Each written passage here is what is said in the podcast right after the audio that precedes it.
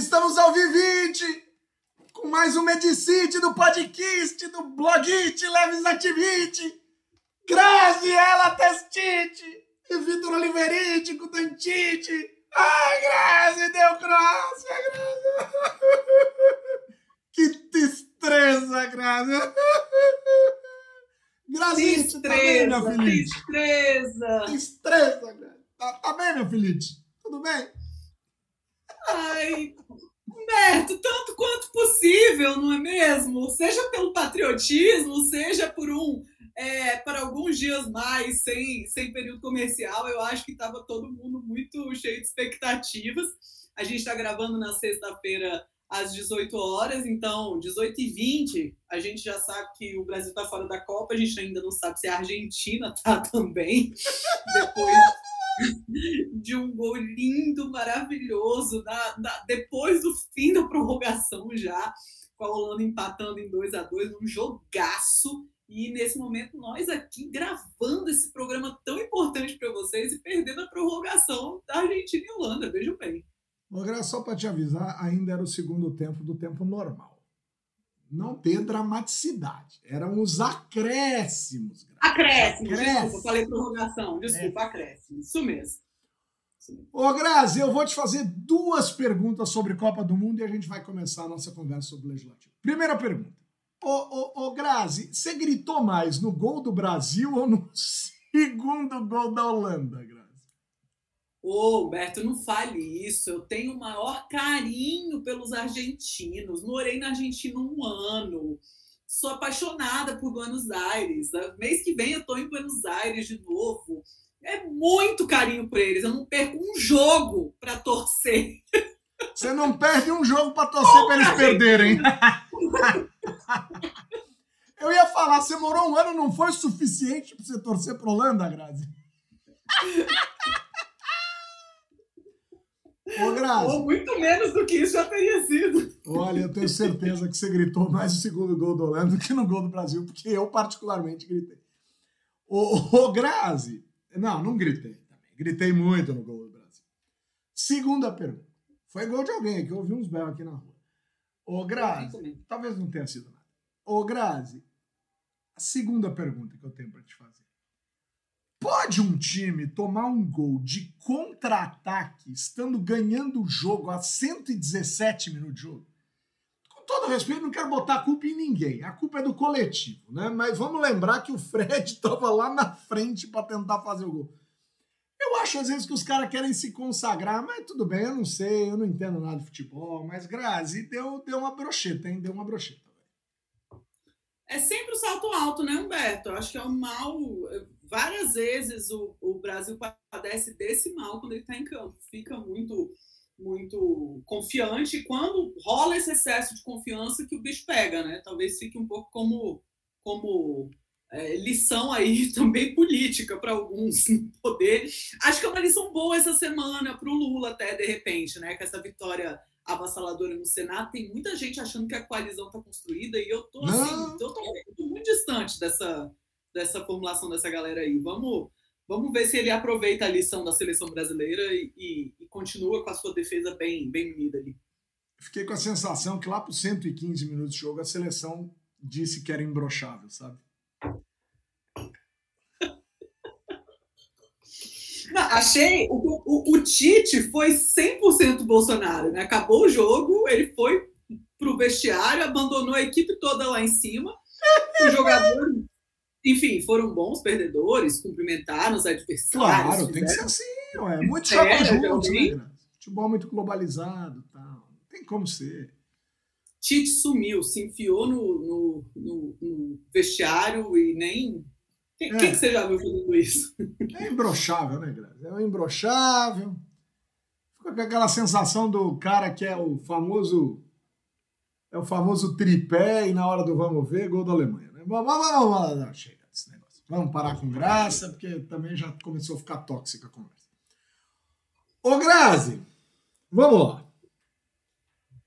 Eu vou começar, Grazi, falando da Era dos Extremos. Né? A Era dos Vixe, ele tá Hobbesbaum hoje. Você lembra do livro do Hobbesbaum, Grazi? A partes. Eu lembro de partes. Seria mentira falar que eu lembro de tudo. Eu, eu, tô, eu tô achando que vão reeditar, viu, Graça? Porque a América do Sul vive a era dos extremos. De um lado, um presidente se diz imbrochável e o outro dissolve o Peru, Graça. E... Quantas piadas desse nível estão preparadas e separadas aí, Humberto? Vitor, Vitor, você vai me pagar por não estar aqui hoje. Hoje eu precisava muito de você para fazer os seus olhares de repressão para Humberto. Eles são muito educativos. Vitor hoje deu PT. Não deu certo. Bebeu mais do que podia, foi assistir os. Porque a gente bebe durante o jogo do, do primeiro minuto ao último minuto. Aí, prorrogação, pênalti, aí o Vitão deu PT, né, bicho? Aí o Vitão deu PT. Deu. É o que acontece, Graça. É o que acontece. Deve ter queimado a costela. Hoje o churrasqueiro, o churrasqueiro desandou o troço. É, pois é. E o Brasil perdeu e o Vitor deu PT. Ô, Grazi, mas sério, o lance do Peru foi esquisito, hein, Grazi? Porque o, a, assim, a primeira coisa que precisa dizer, né? O Peru teve nos últimos anos coisa de seis presidentes. Assim, um negócio alucinante a instabilidade política do Peru. Daí sem, sem, sem baixaria, sem piada pronta tal. Então, assim, um, o Peru é instável politicamente. Existem outros países tão instáveis, talvez tão instáveis quanto, num prazo um pouco mais dilatado. Por exemplo, a Bolívia tem se mostrado um país extremamente instável nos últimos anos. Mas, Grazi, o presidente do Peru tentou um golpe clássico, né? Tipo, fecha o Congresso, chama eleição de acordo com a lei, muda a Constituição. Ô, ô, ô, peraí, o que mais você quer? Que mais quer? Quer pedir música no Fantástico, né? Quer dar um beijo na boca da, sei lá, da Xuxa. A Xuxa não é exatamente um ícone hoje e tal, mas foi o que veio na minha cabeça, né, Grazi? E, Porra, Grazi, aí não dá, né? E aí ele tomou o contragolpe. Aí é complexo, né? Complexo. Contragolpe do Peru é troca-troca, Grazi? Não, sério, agora vamos, vamos outro negócio. Sério. Mas o negócio ficou meio tenso ainda. Eu estava na esperança que a coisa ia seguir bem. Eu, eu, eu, eu, confesso que eu enchi meu coração de esperança. Você me enganou agora. Eu a Argentina estava realmente... assim também no jogo agora. Sabe, isso é o método holandês de debate, Grazi. Sensacional. É o método holandês. Não, sério, Grazi, mas, cara, o cara tentou dar um golpe clássico, hein, Grazi? Clássico. Nossa, e depois de uma eleição que foi super apertada, né, Humberto? Nesse sentido, a, o Brasil foi muito semelhante ao que aconteceu no Peru e, além de apertada, foi também polarizada. É, o, o, candidato vencedor foi o da esquerda, do lado da direita você tinha Keiko Fujimori, né, que é a filha do ditador e, e, um flagrante, como diz o Levitsky, o maior corrupto na, da América Latina. Isso eu vi o Levitsky falando na frente da Keiko, numa palestra que ela foi dar. Né? e, e, e, que todo mundo tinha muito medo do que a Keiko poderia fazer se assumisse, né? Se fosse eleita e se assumisse.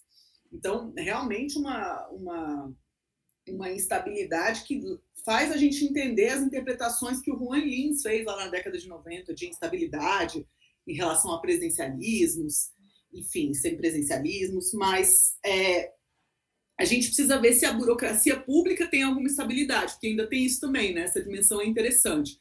Em alguns países a, a governabilidade ela é mal resolvida, mas você tem uma, um, um sistema burocrático que ele anda a despeito é, da governabilidade estar tá acontecendo ou não.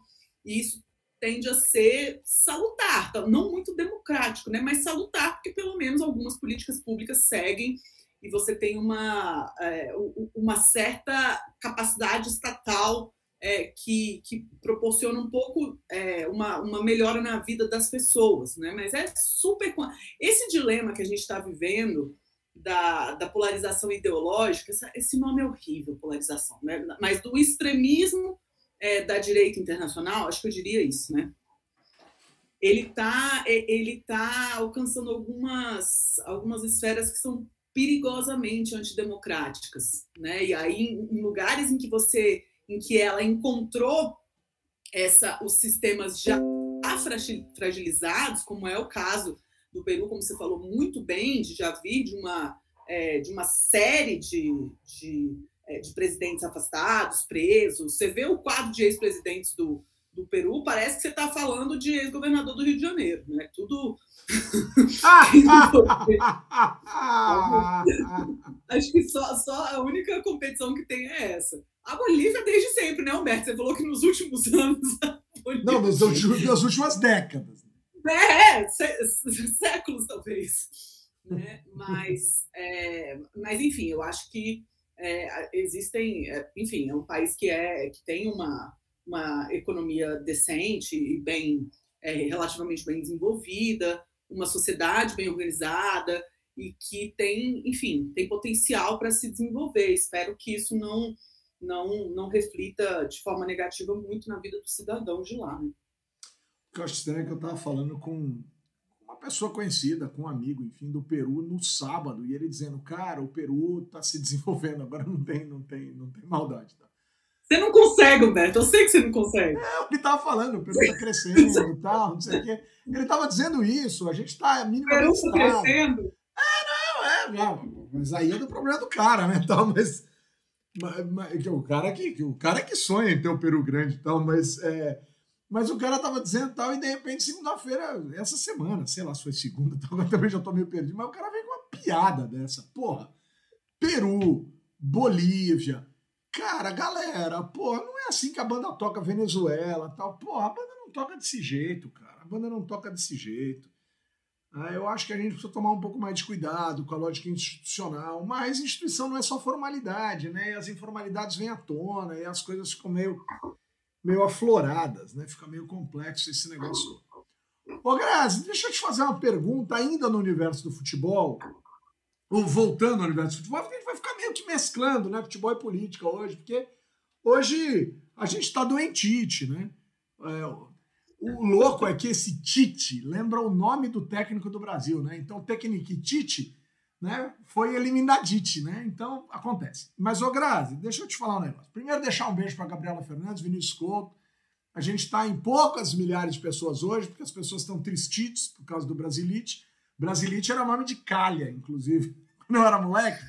Mas, é, ó, é, Sueli, luz que me ilumina o caminho e que me ajuda a seguir.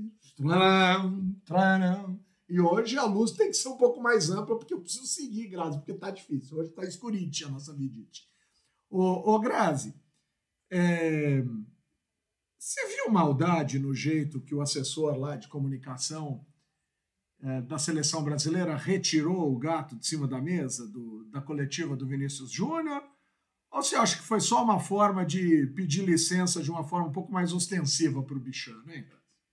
Achei horrível precisava nada daquilo. Tinha a menor necessidade. Tinha a menor necessidade daquilo. Podia ter deixado o bicho ali. Ia ser super. Ia ser a coletiva mais vista, mais, mais compartilhada. Ia virar meme, cara. A pessoa não tem presença de espírito. Falta presença de espírito para alguém. Grazi, quantos gatos você tem, Grazi? Três. Eu tenho dois. Você acredita que o gato é um bom filtro de energia? Eu acho que eu sou muito insensível para captar energia, Alberto. Mas dizem que sim, né? Dizem que, que é um bom filtro de energia. Será que o gato amaldiçoou a seleção brasileira? Não. Eu acho que talvez terem sacaneado com o gato influenciou negativamente a seleção brasileira. É aí que eu quero chegar. Grazi, pega aquele gato de, de barro que está atrás de você. Ali, Grazi. Pega ali o, o nosso amigo Leon. Leon! Olha lá, é meio peruano, hein, Grazi? É um Não, ele é pernambucano. Ah, ele é pernambucano. Então é o leão. Agora, é um leão ou é um carneiro, hein, Grazi? É um carneiro tosado. Vocês não estão é, vendo, é, é uma estátua. É um leão, olha o rabão dele aqui. Ah, tá, tá bom, tá certo, tá certo. Muito bem, Grazi. Muito bem, muito bem. É o, o mestre Seu Nuca, lá do, de Pernambuco. Bom, melhor ser Seu Nuca do que ser Eunuco, né, Grazi? No dia que tanto se falou de Peru. É, pois é, o seu nunca pode estar sendo Peru, eu nunca já não põe. Sua mãe disse que foi maldade com o gato e que ela odiou o fulano e que por isso ela torceu para Croacite. Porque ela, o, o rapaz maltratou o gatite. Ô, ô Grazite, deixa eu te perguntar, agora vamos voltar para o Legislativo, porque a gente vai ficar indo e vindo hoje, porque daqui a pouco vai ter pênalti entre Argentina e Holanda, a não ser que a Holanda faça um gol, porque a Argentina não vai mais fazer. Né? Sei lá também se não vai. Agora eu tô querendo ser a mãe de nada da, da Copa do Mundo. Ô, Grazi, deixa eu te perguntar. O povo, povo Humberto. É, melhor ser povo que ser pombo, né? Porque o pombo já tá voltando para já. Eu tava é, faz muito tempo esse povo, foi 2014, né? Deve ter morrido uns 10 anos atrás já, né? É, mas aí inventaram outros povos, sabe, Grazi? Porque, ah. porque os povos se multiplicam. Porque toda a sociedade, Grazi, tem Lula e povo. sensacional. Ô, Grazi, deixa eu te falar um negócio agora. Grazi, você acha que o Arthur Lira interferiu na agenda da Copa do Mundo? Interferiu o quê? Na agenda da Copa do Mundo. Da Copa do Mundo? Grazi, duas semanas seguidas com o jogo segunda e sexta. Porra, Grazi, os parlamentares brasileiros só podem ter feito a tabela da Copa. Aí quando era pra jogar terça, pronto. Acaba com essa porra, perdeu. É isso mesmo, Humberto. Você não acha que foi uma tabela parlamentar? Solto, o bicho pegando na Câmara e no Senado, né? Senado com a PEC, a Câmara com o diacho da Comissão é, da Mulher com o Estatuto do Nascituro, todo mundo querendo passar debaixo do radar em época do, de Copa do Mundo. Né? Dificilmente você tem um funcionamento tão ativo é, numa época dessa no Congresso. Então, não sei se teve interferência do Arthur Lira, não, mas eu acho que ele gosta de achar que teve, porque ele acha Uau! que ele pode tanto, né? Se ele, disser... acha que ele pode isso também. Se a gente soltar essa fake news por aí, ele vai, ele vai matar no peito e vai, vai dizer que foi ele. Né? Ele vai dizer que foi ele. Agora, Graça, vamos lá. A PEC foi para o Senado, foi minimamente desoxigenada, foi desidratada num pouquinho. a Sueli Testa está dizendo que eu estou na agenda da Copa aqui é que a, a, a, a agenda, Grazi, o, o, o, a PEC foi apresentada.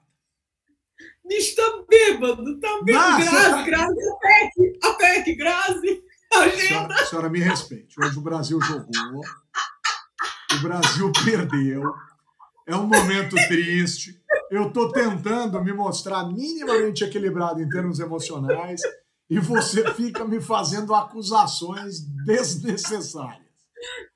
Desequilibrado. Como diria Maluf, desequilibrado, desequilibrado. Morou no estrangeiro e não aprendeu nada. Desequilibrado, desequilibrado. Ô, Grazi, me respeite. O Vitor, essa hora, tá abraçado ao vaso sanitário, virou garoto propaganda da DECA e você tá me zoando. Você me respeite. Você me respeite. Ô, ô Grazi, vamos voltar nesse negócio aqui. Ô, Grazi, o, ô, Grazi, deixa eu te falar aqui, Grazi. O, vai rir de novo? Que eu tô falando Grazi várias vezes? Eu tô esperando, porque eu tô fazendo de propósito, né? Mas ela é disciplinada. Ela parece a seleção da Holanda. Ela é disciplinada. Você vai ver, ela vai marcar um gol no final. Grazi, o Lula mandou, a, a equipe de transição mandou a PEC do jeito que queria. O Senado deu uma limadinha. E num segundo instante foi a votação. Foi a votação na CCJ, deram a limada na CCJ, foi a plenário, 64 votos. Os 81 senadores estavam na primeira votação. Por sinal, aqui vamos ser muito corretos, Grazi. Os nossos cumprimentos aos 81 senadores.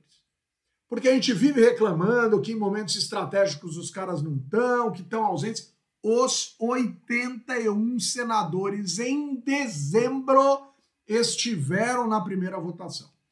64 a 16. Aí vão dizer 80. Galera, o presidente não vota, né? A Grazi que me ensinou isso. Né? Então o Rodrigo Pacheco estava ali para dar o voto de Minerva se fosse necessário. Então, 64 votos pela aprovação da PEC, 16 votos contra, PL orientou votar não, progressistas orientou votar não. Agora olha lá, Grazi. Republicanos orientou votar sim. Podemos, PSDB liberou bancada, o resto pediu para votar sim. Pelo menos é mais ou menos isso que a gente viu, ou não, não sei exatamente se os outros não, não pediram, mas votou-se. 64 a 16. No mesmo dia, a segunda votação, que a gente sabe que é um assombro à lógica regimental, vocês já me ensinaram isso também. 64 a 13, talvez três que já tivessem percebido que a casa ia cair foram embora. E aí, Grazi, e agora vai para a Câmara, mas vamos ficar no Senado. Vitória expressiva de Lula, algo a comemorar, ou vamos é, devagar com a dor que o Santa é de barro? Tipo, Argentina 1, Holanda 0 no primeiro tempo e tá tudo bem. Exatamente, Humberto. Eu acho que tem que tomar cuidado que, é, a, enfim, né, o, o, outro time é muito poderoso, não pode dar como ganha essa não. O que, que aconteceu? Eu achei que, de fato, todas as, as entrevistas que eu tinha visto do líder do governo no Senado, ele falava em algo em torno de 55 votos. Né? Então, quando veio esses 64 votos é, em prol da PEC, ficou todo mundo, nossa, o PT arrasou construindo essa governabilidade, arrasou na quantidade de parlamentares, está é, tá, tá, tá articulando bem politicamente, tá, e, e, eu acho que é devagar com dor. Né? Toma cuidado, que só um gol de, é, de diferença é muito, é muito inseguro, e eu acho que é, essa, essa margem aí do Lula é do Lula, da proposta que é encampada, evidentemente, pelo governo de transição e pela equipe do Lula, ela tem que ser vista com muito cuidado. Em primeiro lugar, por quê? Você tem 20 e poucos, não vão ser 27, porque alguns poucos se reelegeram, outros foram fazer outras coisas, mas você tem vários senadores que são patos mancos, né? Que estão ali mortos-vivos, mas sabem que vão ficar desempregados daqui 20 dias, né? E esses e esses estão em busca de colocação. Para eles, o, o, governismo é o melhor dos mundos, porque eles têm alguma possibilidade de vir a exercer cargo no, no eventual é, ministério de Lula, ou, enfim, né, conseguir alguma alocação por conta dessa, desse apoio. Então, para eles é razoável, é interessante fazer isso nesse momento. Esse Congresso, esse Senado que votou, não é o Senado com o qual o Lula vai ter construído durante quatro anos. Eu não vi ninguém falando isso, sabe? Esse é um outro Senado. Esse era um Senado que já era a casa que estava mais contra Bolsonaro durante toda a legislatura. A gente sabe que a Câmara foi uma casa muito mais, é, é, não diria bolsonarista, mas que é, conseguiu, é, que, que Bolsonaro conseguiu passar mais sua agenda na Câmara do que no Senado. Então, o Senado já tinha essa característica e tem é, e o Senado teve uma, é, uma alta é, mobilidade no sentido de ir para a direita. Então, a partir do ano que vem, certamente vai estar muito mais complicado do que teve até agora. Então, esse é o primeiro adendo que eu faço. O Senado de agora não é o Senado do ano que vem. Segundo adendo que eu faço, e eu estou falando isso faz tempo já. Gente, não é difícil passar legislação que aumenta gasto. Difícil é, é, é cortar gasto ou criar receita. É isso que é difícil. É aí que você testa governabilidade. Né? É, a, vocês não lembram no passado da tal da PEC Kamikaze, que teve só, só o Serra que votou contra no Senado? Todo mundo votou a favor? Né, daquela PEC que todo mundo sabia que era eleitoreira, que tinha todas aquelas características é, é, que são necessariamente negativas para desenvolvimento econômico e para tudo mais, foi praticamente unanimidade, só o Serra caiu fora. Então, assim, eu acho que é esse o cuidado que tem que se olhar para quando se fala desse resultado de 64 a 16. Dito isso, é um bom sinal que tenha conseguido é, a, com folga? É, né? É sinal que a articulação funcionou. Poderia não ter sido votado, né? Poderia não ter conseguido passar nesse momento. Ainda mais se a gente lembrar que o Bolsonaro é presidente. Você está lembrando disso? É uma coisa difícil de se lembrar. Né? Então, é uma coalizão, é uma coisa construída por um presidente eleito que ainda nem assumiu. Então, assim, tendo isso em vista, ok, é um bom sinal. Né? É o sinal que a articulação é, pode vir a funcionar. Mas eu acho que é isso. Né? Tem que ficar muito. Foi gol? Foi gol né? Mas tem que não pode assumir que o jogo está ganho de jeito nenhum. Foi um gol no primeiro minuto do primeiro tempo e ainda tem muito jogo por aí. Ô Grazi, primeira coisa, perguntei isso para você semana passada. Se a gente não estava negociando muito sem a, o Congresso efetivo que vai assumir em fevereiro do ano que vem. Exato. Então você não diga que não tem ninguém falando, porque nós falamos. Né? Dito isso, não, não, não me acuse de embriaguez. A mídia não especializada. A mídia ah, Achei que você estivesse me acusando. Não. Porque você não. me acusa. Não é só de uma coisa dessas. Coisa de dois minutos atrás, você me acusa de embriaguez. E de repente. Ah, então eu acuso de fato. Eu sigo com essa acusação. Desequilibrada. Desequilibrada. e de repente você diz que. Que, ó, que, que ninguém está falando quando nós falamos. Mas tudo bem. Eu vou deixar para lá essa história. Segundo ponto importante, Graça. É, eu acho que isso é relevante. A matéria passa no Senado, eu concordo plenamente com você. É, existe um. Uma, independentemente do que, do que seja ou do que possa ser, ou, ou do fato principal de que o Senado vai mudar, ou de que o Senado teria sido refratário à ideia de corte, mas é sempre simpático a ideia de extensão de gasto, de benesses e coisas do tipo. E eu acho estranho que o Senado seja isso, quem devia ser isso era a Câmara, mas aqui a gente entraria numa discussão muito conceitual, que eu não sei se eu estou em condições intelectuais de promover, mas ok, perfeito. Mas aí, Grazi, a matéria vai para a Câmara. E ninguém pode dizer que os interesses do futuro governo federal não venceram. Isso é algo que é indiscutível. indiscutível.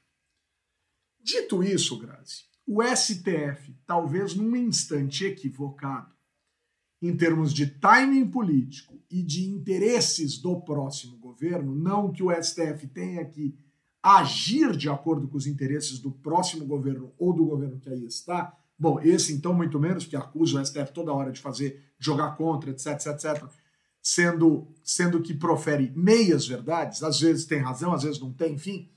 Mas o fato é, a Câmara dos Deputados, o jogo vai aos pênaltis, hein? só para dizer. Acabou é. a prorrogação. Mas só para dizer, Grazi, aí vem a Câmara dos Deputados e diz o seguinte: é, a gente pode até ter interesse em votar. Se a Câmara mudar alguma coisa, a matéria volta para o Senado, o que representa dizer que talvez o futuro governo tenha uma tentativa de traduzir uma lógica terminativa agora, e aí isso é mais um objetivo político expressivo.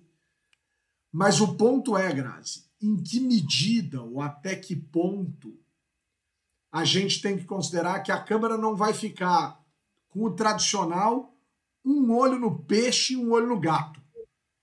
Porque o STF trouxe à baila no dia 7 o julgamento do orçamento secreto. Foi suspenso o julgamento. Dia 8 foi feriado do Judiciário, dia da Justiça, o dia do Judiciário. Dia 9, Jogo do Brasil. O julgamento volta dia 14. E a Câmara vai dizer: resolvam aí que a gente vai ver aqui se a gente vai aprovar ou não essa matéria. Só que de repente pode ter recesso da Câmara, enfim. Grazi, o tempo da política é um tempo, sinceramente falando, Grazi, não vou zoar, não. É um tempo bonito, Grazi, é um tempo interessantíssimo. É isso que nos excita enquanto analistas, cientistas políticos.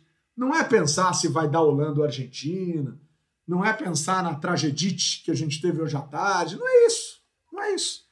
O que nos motiva é exatamente essa questão. E agora, Grazi, o tempo da política vai ditar o jogo ou a gente vai separar o orçamento secreto para um lado lá no STF e aprovação da, da, da, da PEC da, da, da transição ou da PEC do fura-teto, enfim, aí pode chamar do que quiser, vale chamar do que quiser, na Câmara dos Deputados.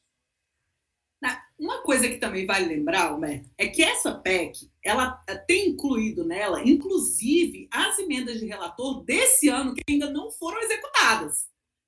Hum. Então, assim, a, uma, a impressão que dá é que o Lira fica querendo inflar essa capacidade dele de, é, de articular, e todos os deputados estão doidos para aprovar esse negócio logo. E aí o Lira fica assim, ó, segurando com os dois braços, todo mundo atrás dele, falando assim pro Lula: eu puxo eles, eu puxo eles se você fizer tal coisa. E o povo tentando vir, só não tá vindo ainda porque ele tá segurando. Vamos ver até quando o Lira vai segurar esse negócio.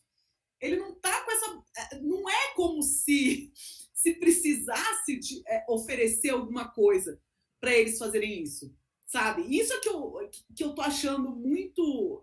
E eu tô com a sensação de que o, a articulação do governo eleito tem isso em vista também.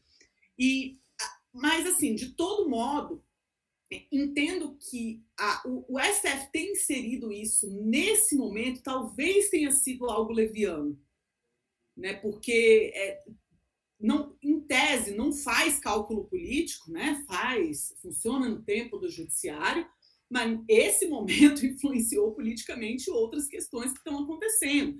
Agora, para mim, é, é, me causa um grande estranhamento que o, o, o, Lira coloque esse tipo de, de, coloque uma ação do judiciário na, no jogo como se fosse como se o Lula tivesse poder de decidir o que o judiciário vai querer ou não, né? E aí, se o judiciário votar pela inconstitucionalidade das emendas de relator, que, que, que, vai acontecer? Eles vão, ele vai falar, não, então a gente não aprova porque o Lula não foi no judiciário e pediu as emendas de relator de volta? Me parece absurdo, né? E, aí, e nesse momento, outra coisa que é importante se ressaltar é que qualquer modificação que a Câmara venha a fazer virtualmente significa realmente que a proposta não passe. Porque voltar para o Senado a essas alturas do campeonato né? Não é mais fase de, de grupos. A gente já está nas quartas, nas semis. Né? É, no, evidentemente, no governo. Na Copa a gente já não está mais em lugar nenhum. E possivelmente a Argentina vai continuar, porque está é, tá indo bem nos pênaltis. Oremos. É. Mas, é, mas eu acho que, que, que a coisa está mais ou menos assim, Humberto. É assim que eu, que eu colocaria. Vamos ver se é, se o judiciário vai, vai ajudar ou vai atrapalhar nesse processo, enfim. Esse é um ponto, Grazi. Esse é um ponto, um ponto importante. Agora, Grazi, vamos pensar o seguinte, quer dizer, a gente tem é, uma Câmara dos Deputados talvez menos preocupada com o conteúdo e mais preocupada com um elemento extraordinário à lógica do próprio do próprio tema que está sendo votado. A gente já viu isso acontecer muitas vezes, no exato momento em que a Holanda erra o segundo pênalti. A gente já viu isso acontecer muitas vezes, Grazi. Que tristeza. Que tristeza. Mas o, o, ponto central aqui é o seguinte, Grazi, quer dizer, em que medida que você entende que seja razoável que os deputados fadem o país, ou que o país esteja fadado ao interesse que diz respeito a outra coisa. E o segundo ponto, suponhamos que o STF imponha não a proibição das emendas do orçamento, porque eu acho isso improvável de acontecer. Eu acho que o que o STF, eu acho também. Eu acho que o que o STF vai dizer é precisa haver transparência. Transparência limite.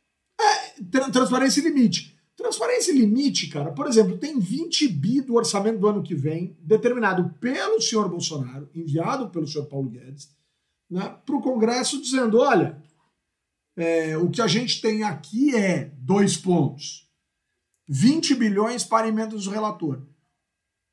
Pode ser que o STF diga: tá bom, paguem os 20 bi, ou o governo Lula poderá pagar os 20 bi, desde que haja minimamente, minimamente, é, uma possibilidade de haver uma lista dizendo: olha, foi é, 3 milhões para esse, 30 milhões para aquele ou que se iguale isso, o que o Lira chegou a dizer essa semana.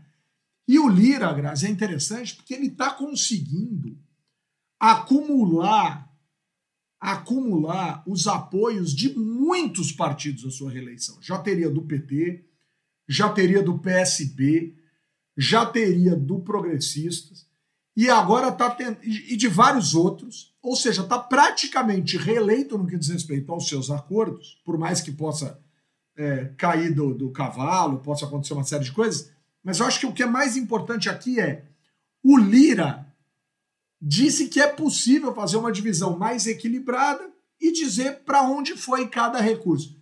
Será que se isso ocorrer, Grazi, ele garante a reeleição dele e ao mesmo tempo aprova a PEC e o governo Lula minimamente começa o seu trabalho a partir de 1 de janeiro numa lógica razoável de de operação padrão de presidencialismo de coalizão e coisas desse tipo?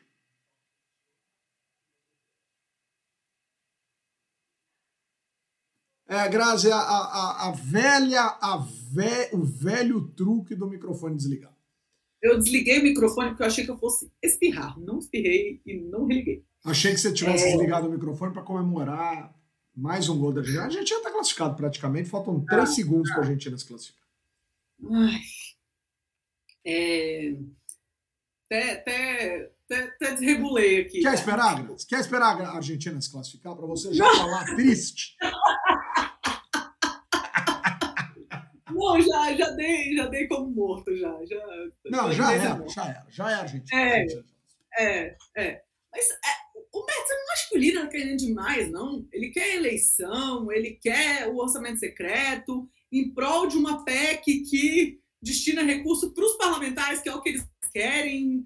O, o Lira está mal acostumado, né? Eu acho que o Lira está mal acostumado.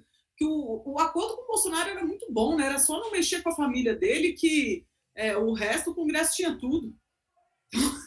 Então, fazer acordo para construir coalizão agora não vai ser mole, não.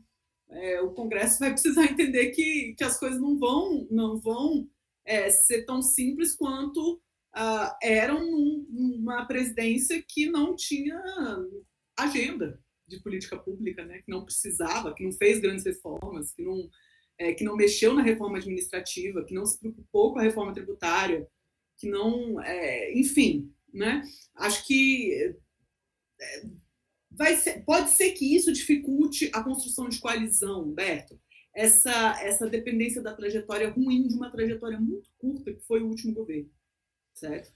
Ainda mais porque eu já estou pensando nessa agenda legislativa de 2023, que vai ser uma agenda legislativa que vai necessariamente abarcar a reforma tributária. Eu acho que dificilmente no início do ano que vem a gente vai falar de outra coisa que não isso.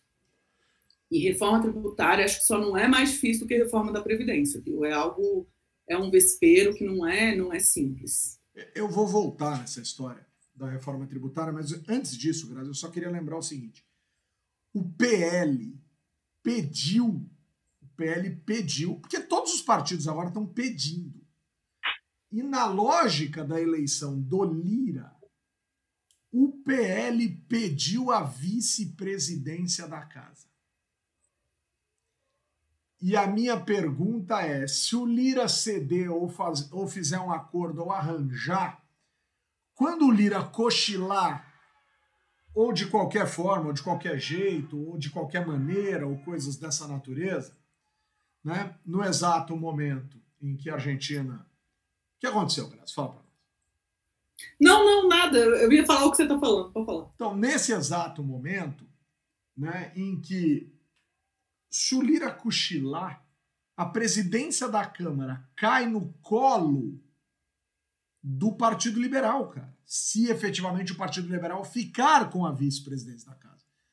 Porque eu não acho que o Lira não esteja sintonizado já com o Lula. Eu acho que já está. Mas o PL e predominantemente o Sóstenes, que saiu do, do, do União Brasil e foi para o PL, e é o, o, o, o Tarzan escrotal do Malafaia, esse pode demonstrar uma certa má intenção, assim como os deuses do futebol demonstram má intenção ao determinar que a Argentina ganhou da Holanda de 4 a 3 nos pênaltis. Agora acabou. Agora não tem, a Copa perdeu completamente a graça. Só Marrocos salva a graça. Ai, meu Deus. Ficou triste. Ah, mas tá, tá bom, vai, tá bom. Esse ano tinha muita coisa ruim para acontecer que não aconteceu. Vamos, vamos pensar no lado, no lado bom. A gente não perdeu de 7 a 1. Tá pro resto da minha vida eu vou poder dizer isso em todas as Copas, mesmo que for desclassificado, que perder, não foi sete. Não foi sete. O Já Bolsonaro, o Bolsonaro não é da família Bolsonarite. Entendeu? Várias coisas piores poderiam ter acontecido e não aconteceram. Então é isso. Tá bom. Mas, Grazi, você não acha, então, que agora o PL está pedindo a vice? É, o, o, a vice-presidência da casa, num cochilo do Lira, impõe dificuldades expressivas ao governo Lula. É arriscado demais, Grazi? Você acha que, de repente, aí, aí o executivo pode agir e falar: ô, oh, pera um pouquinho aí, galera. Ou é normal, acontece. Já houve em outros governos de você ter um vice. Né? O, o Marcelo Ramos era vice da Câmara até outro dia, tretadaço com o Bolsonaro. Isso. É. Não, é comum, é comum. Normalmente você respeita uma certa proporcionalidade partidária na construção da mesa. Né? Na verdade, em comum é o. o é, também não tão incomum, vai, porque o, o partido do, do Lira está entre os quatro maiores bancadas, né? Não, tá, não é. Porque as, as duas maiores estão muito acima das seguintes agora, né? PT e PL. Mas está entre as quatro, cinco maiores bancadas, então está dentro também. Eu acho que é relativamente tranquilo. E assim, o papel da vice-presidência tem algumas atribuições que são relevantes, mas, via de regra, a, a, o grosso fica para o presidente mesmo, né? Porque é, o, o vice-presidente assume muito a sessão na ausência do presidente. Mas quem vai determinar a pauta, quem vai determinar, é, enfim, composição de comissão, essas coisas que são muito é, relevantes e muito conflituosas, continua sendo o presidente, mesmo que ele não esteja em Brasília, né? O gabinete do presidente que faz isso. Então, não, não é um, um, problema. Pode ser se o presidente não tiver uma deliberação muito relevante e quem estiver presidindo a sessão seja o vice. Mas eu não vejo muito isso acontecendo. Normalmente, quando é uma sessão relevante, o, o presidente dá os pulos dele para poder estar presente. Né? Então, eu acho que está é, tá dentro do esperado. É, até existia possibilidade, você falou algumas vezes aqui sobre isso, Humberto, do, do PL lançar candidatura própria, né, como maior bancada da casa, mas eu acho que eles vão estar num, ali num ponto do espectro muito parecido, o PP e o PL, tá? É, o PP provavelmente tem mais chance de apoiar o governo Lula, mas o PL, vou repetir isso, tem uma dificuldade enorme de ver o PL como oposição. Né? Acho muito incrível quem está colocando o PL já desde agora como oposição ao governo Lula, que vai fazer essa, esse papel. Quero ver segurar a bancada do PL para é, é, de apoiar determinadas agendas que são relevantes para eles ou de conseguir é, posições no governo que são interessantes também é, simplesmente por manterem uma coerência programática de oposição, uma bancada de 100 pessoas. Não é porque o PL, não é porque. Nada disso, gente, é porque uma bancada desse tamanho não faz oposição.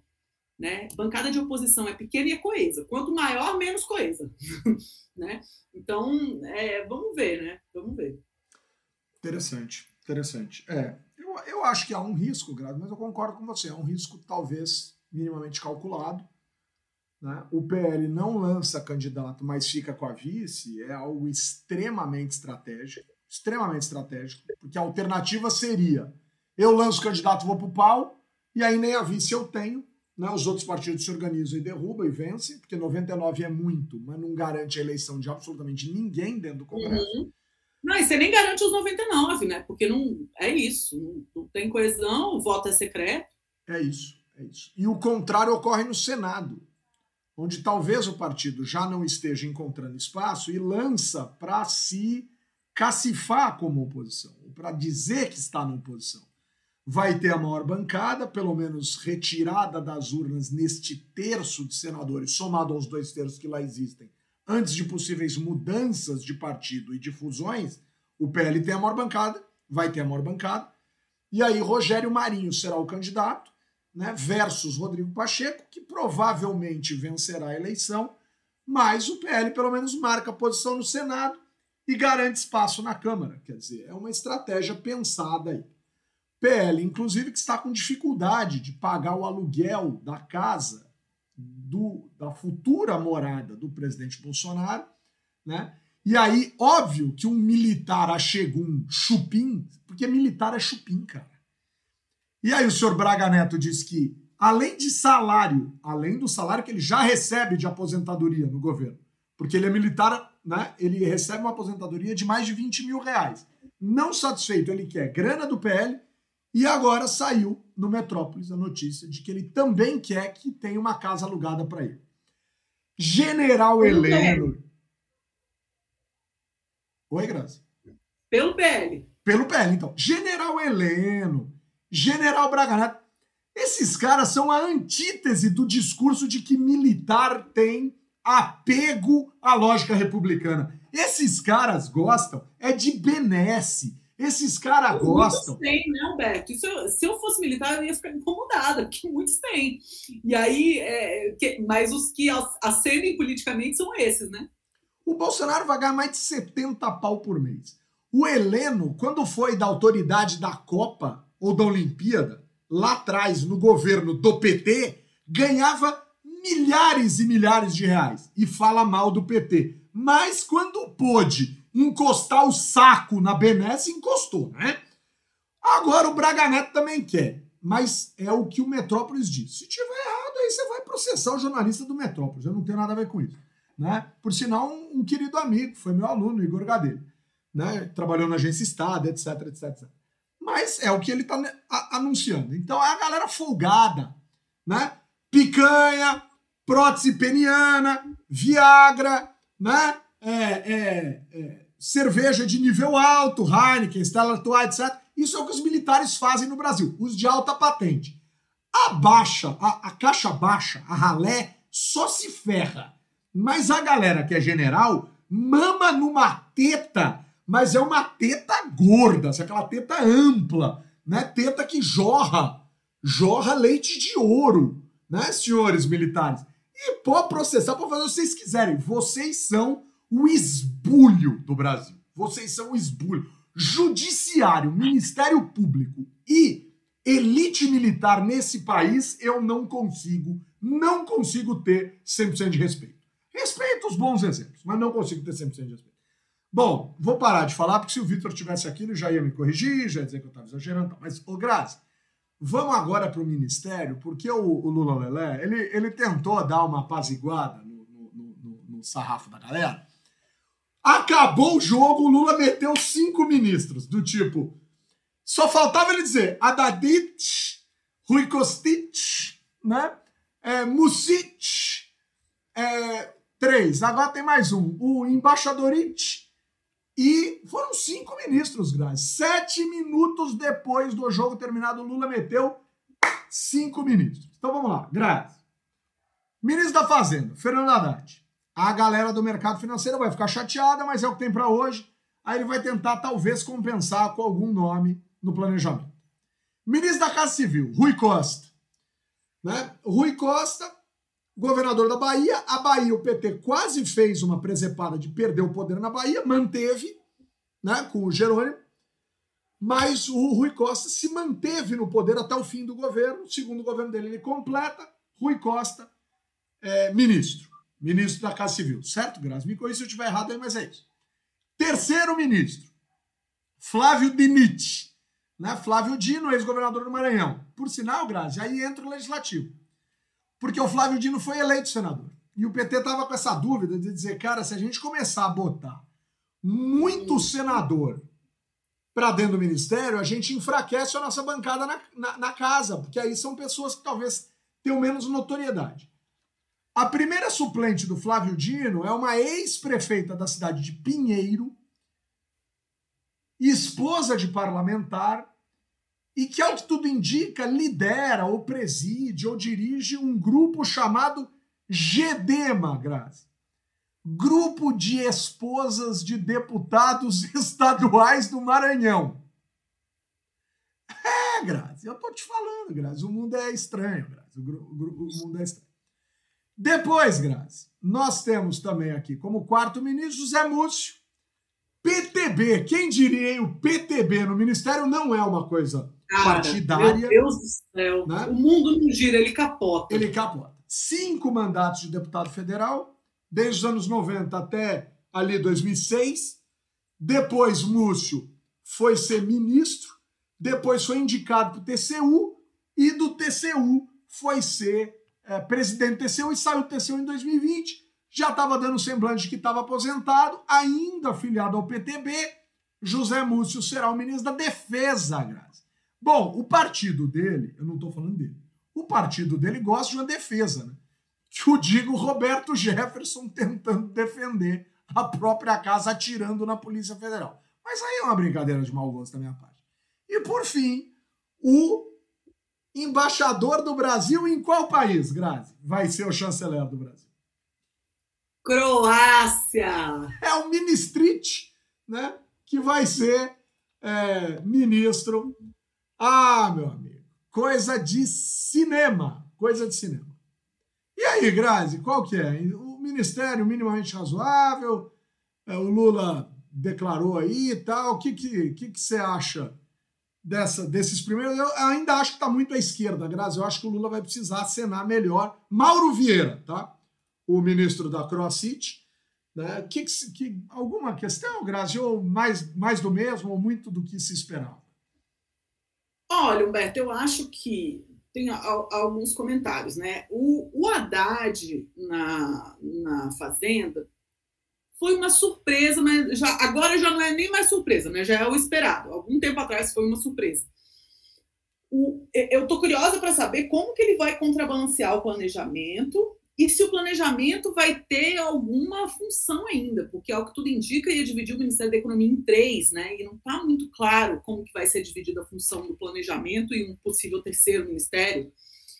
E, e aí a gente precisa ver como que vai ficar a política econômica nesse contexto. Uh, tem algumas, algumas, é, algumas. O histórico do PT já fez isso algumas vezes, de colocar um cara mais heterodoxo na heterodoxo na fazenda e um cara mais é, ortodoxo na, no planejamento para achar esse equilíbrio assim do que seria algo mais neoliberal com algo mais desenvolvimentista. Até agora, ter colocado só o Haddad tem gerado algumas dúvidas, né? Então provavelmente vai existir, vai é, o outro lado da economia, o planejamento, vai ser alguém é mais ligado ao mercado, com algum histórico de banco, é, é o, que, que tem se aventado por aí. Então é provável que isso aconteça, que isso apareça. E aí, Humberto, vai ter que botar o Congresso nesses ministérios. Eu acho que você está sentindo a mesma falta que eu, né? É, é, é pensar como é que o que, que vai acontecer é, para o Congresso conseguir é, está contemplado na construção de coalizão via ministérios, porque se ele não estiver fazendo esse. É, é, isso que eu tenho observado com cuidado. Se ele não estiver fazendo esse movimento de incluir os partidos políticos na esplanada dos ministérios, significa que ele vai construir coalizão igual ao Bolsonaro, né? via distribuição de recurso diretão. Governabilidade cara, homem a homem. Né? Isso é preocupante. Isso é preocupante. Mas como só foram cinco ministros até agora e ainda tem vários espaços serem preenchidos, é, a gente já tem, inclusive, algumas, algumas, ah, algumas coisas que apareceram aí de inclusão do PSD, de inclusão do MDB. Deu até uma confusão ali no MDB, que falaram. Alguém no MDB falou, falou que a Simone Tebet era da cota pessoal do Lula, não era do MDB. Você, você soube dessa história? Talvez seja mesmo, mas faz sentido que seja. Porque ela já teve, ela já teve que, que, ela já teve que afrontar muita gente no MDB para ser candidata. Aí também ficar afrontando demais, chega uma hora que o partido fala: ô, oh, pera um pouquinho, bicho, o que mais que você quer? Porque é o MDB, Graça. Se fosse um partido, por exemplo, se fosse o PSB na época do Eduardo Campos, tudo bem, o partido era dele. Se fosse o, o Cidadania com o, com o Gilberto Freire ou com o Roberto Freire, se fosse quais, quaisquer outros partidos com grandes nomes, mas o MDB não tem um grande nome. É Simone Tebet começar. Banca 1, 2, 3, 4. Banca candidatura, banca apoio ao Lula, banca ministério. Daqui a pouco a partida é dela. Então, assim, eu não estou dizendo que ela não esteja certa e não estou dizendo que ela não tem que ser ministra. Nenhuma coisa nem outra, mas eu, eu concordo com quem dentro do MDB se mostre insatisfeito, Grazi, porque é de se esperar que dentro do MDB isso ocorra, não? É, mas existe uma, uma, uma, certa projeção que é natural, né? Que não, você não vê surgindo de outros parlamentares do MDB. Quer dizer, você vai tirar alguém desconhecido, você vai tirar alguém que não tem toda essa. essa não tem uma certa afinidade programática, pelo menos no, no caso do Ministério. Bom, isso já foi feito, né? Em outros casos. Mas É que aí, por exemplo, você bota um Zé Ruela qualquer num ministério qualquer. Por exemplo, vou fazer uma brincadeira, que você bota o Baleia Rossi no Ministério da Pesca. Isso. Mas é, então, vendo é pelo lado do MDB, é melhor o Baleia na pesca ou é melhor a Simone Tebet no desenvolvimento social? Entendeu? Para quem é do MDB. Ou é melhor a Simone Tebet no desenvolvimento social. Esse é que é o caso. Se, se o partido chegar à mesquinharia de preferir o Baleia na pesca, é sinal que vai mal, né? É, é um pouco. É, é, que a conta talvez seja outra, Grazi. A conta é o Lula põe a Simone Tebet no lugar de destaque pela, pelo nível de gratidão que ele tem a ela, pela campanha que ela fez para ele no segundo turno, que indiscutível, indiscutivelmente foi gigantesca, e o MDB ganha outra quirera qualquer, e aí talvez seja alguma coisa menor, Grazi. Menor num sentido razoável. Né? É, aí a gente tem que ver qual é a proporcionalidade dentro da coalizão também, quais vão ser os outros partidos na coalizão. Umas, uma coisa que eu achei, Humberto, que a despeito dos ministérios estarem bem de esquerda, você, eu não tenho visto a cúpula do PT como sendo ah, o, como tendo entrado nesse primeiro time aí, o que eu já acho bom.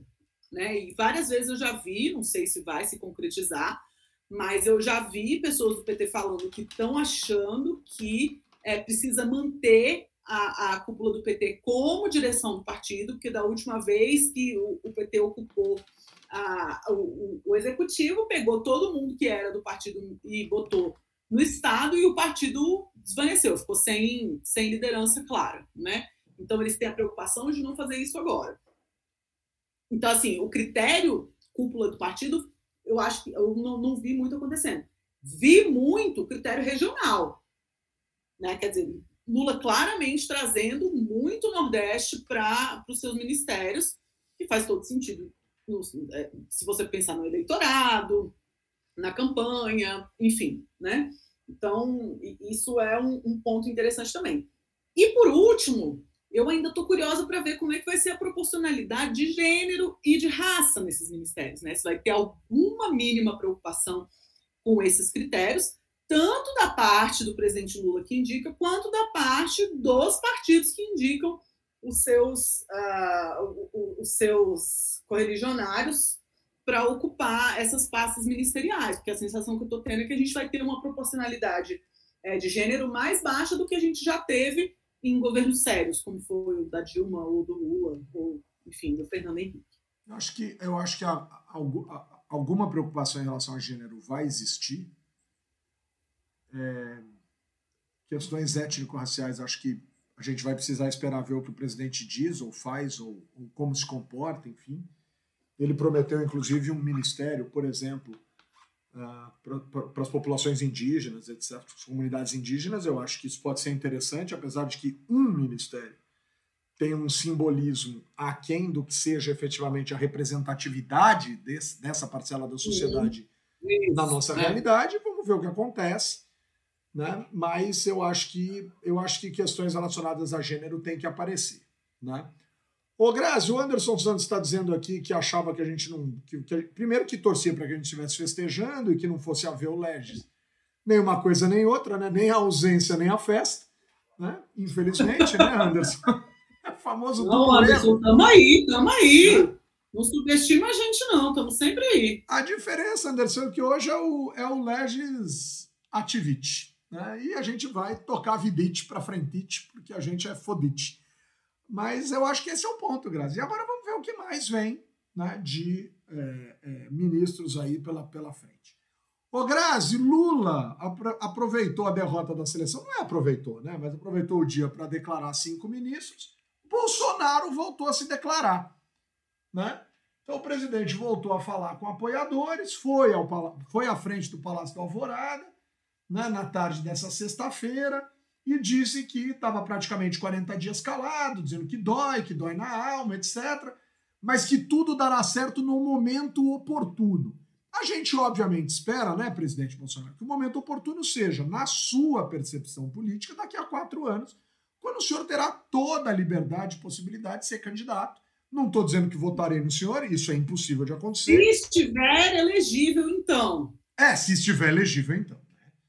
Ele disse: ó, tudo dará certo no momento oportuno. E aí ele disse que estava muito feliz de ver o povo ali pedindo para ele ficar, ou para ele voltar, ou para ele dar um golpe, né? Como muitos imbecis estão dizendo, dizendo que eu só vi o povo ir para a rua para tirar presidente, mas que nunca tinha visto o povo ir para a rua para pedir para presidente ficar.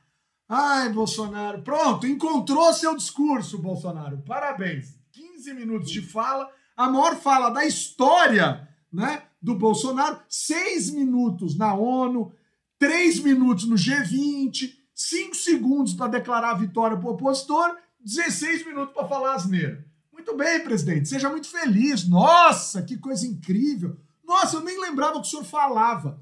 E aí vem um ponto interessante, Grazi.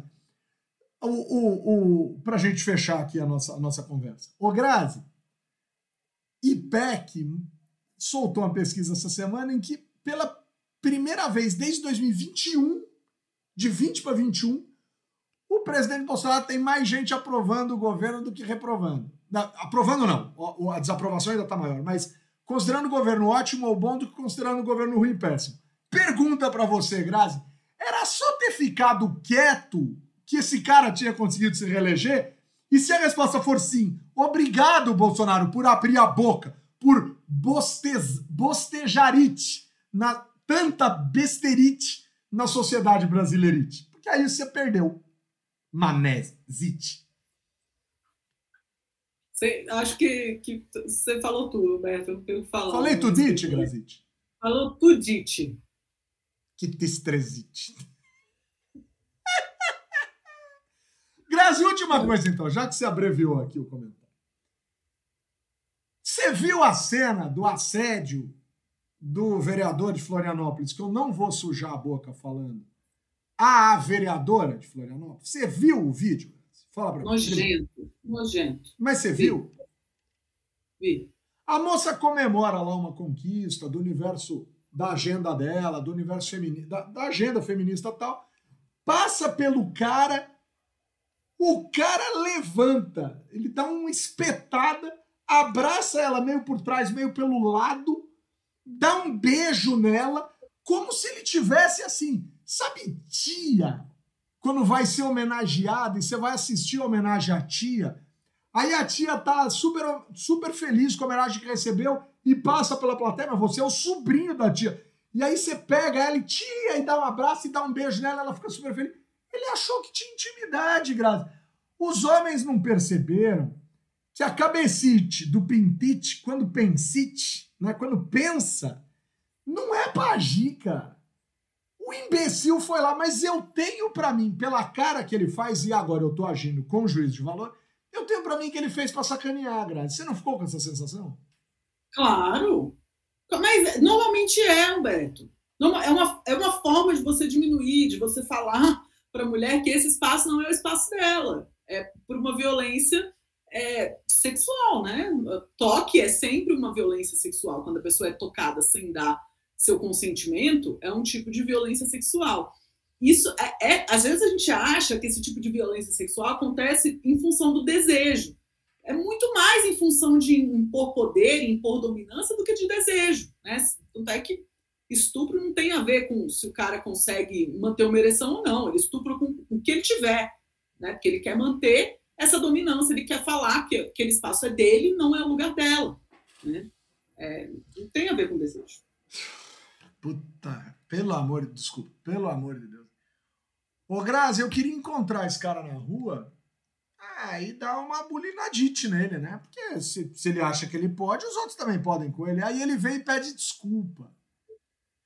Grazi, o roteiro é sempre igual, Grazi. Agora, o que me incomoda mais é que, muito provavelmente, os asquerosos dos companheiros dele de parlamento vão passar pano. Vamos lá, galera de Florianópolis. Vamos lá, vereadores de Florianópolis.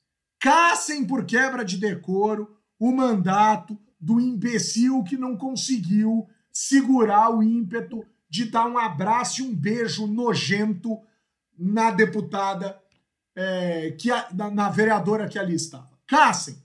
Claro que vocês não vão caçar. Claro que vocês não vão caçar. Primeiro que vocês calculam que vocês podem ter o mesmo impulso um dia e que por isso vocês vão ser perdoados. Se fosse a filha de vocês no busão, a mulher de vocês na festa, aí vocês iam ficar putos, iam dar de macho, ia, ia crescer o, o peito que nem um pombo. Pombo não tá na moda agora, deu, uma, deu um problema com o pombo. Mas vocês iam crescer para cima, iam dizer que vocês andam armado para isso, para matar vagabundo, e não sei. É claro que vocês, escrotos, iam dizer isso. Caçem, caçem, caçem, caçem, seus covardes, caçem, caçem o coleguinha, caçem o coleguinha. Vocês não têm coragem porque vocês acham que vocês vão fazer igual e quando for com vocês, vocês vão achar que a pistola resolve tudo. Seus imbecis não entenderam nada de democracia, nada da órbita republicana. Vocês são imbecis. E eu já tô xingando porque eu sei que vocês não vão caçar. E se vocês caçarem, eu juro que eu louvo, elogio, abro, abro espaço aqui no legislativo, trago quem vocês quiserem, botamos vocês aqui para falar, mas quero ver vocês serem corajosos para caçar cambada de porco fraco, suíno, imbecil.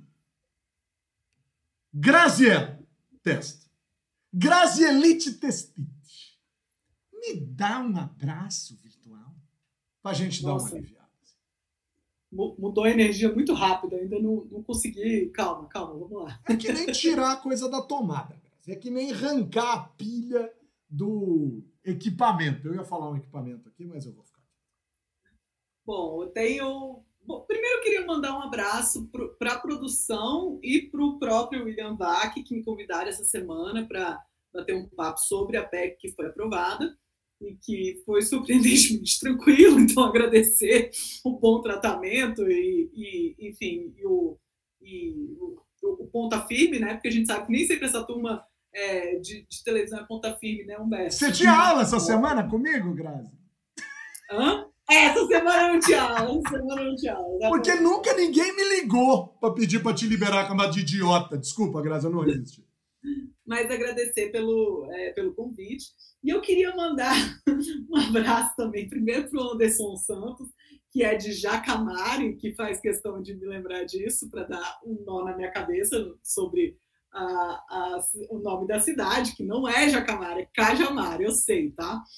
E, e depois um grande abraço virtual para a nossa ouvinte, Suzana Braga, que falou que está sempre aqui com a gente também no ao vivo, mas que, é, que não gosta muito de, é, de, de, enfim, né, de, de aparecer, de falar o nome e tal, mas que mandou uma mensagem ultra querida para mim essa semana me deixou assim, me desestabilizou de alegria a mensagem é, que a Suzana mandou. Realmente, a gente. É, o ano está acabando, foi um ano cansativo, foi um ano difícil.